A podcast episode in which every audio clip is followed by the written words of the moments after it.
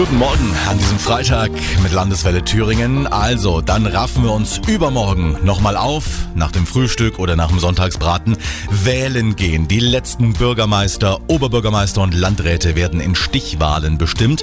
Auch Thüringens größte Stadt, Erfurt, hat noch keinen neuen Rathauschef. Und jetzt heißt es Amtsinhaber Andreas Bausewein, SPD gegen CDU-Frau Marion Walzmann. Sie zeigt sich zuversichtlich, dass sie bald die Landeshauptstadt regiert. Ich bin Erfurterin mit Leib und Seele. Ich bin hier aufgewachsen und kenne diese Stadt. Und ich sehe, dass sie noch weitaus mehr kann und mehr bieten kann.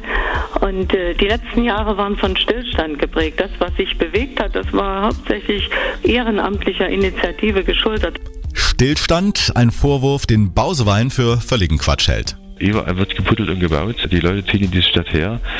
Ähm, also man muss schon eine sehr eingeschränkte Sicht haben, um zu sagen, dass in Erfurt Stillstand existiert. Ja. Also das ist, die Stadt pulsiert. Unabhängig davon gibt es bestimmte äh, Dinge, auf die muss man sich fokussieren. Das ist die ganze Frage Schulsanierung, Schulneubau, ein, ein Riesenprojekt, was wir die nächsten zehn Jahre vor der Brust haben. Das ist auch die Frage sozialer Wohnungsbau. Die Kontrahenten der Oberbürgermeister-Stichwahl in Erfurt Andreas Bausewein von der SPD und Marion Walzmann von der CDU.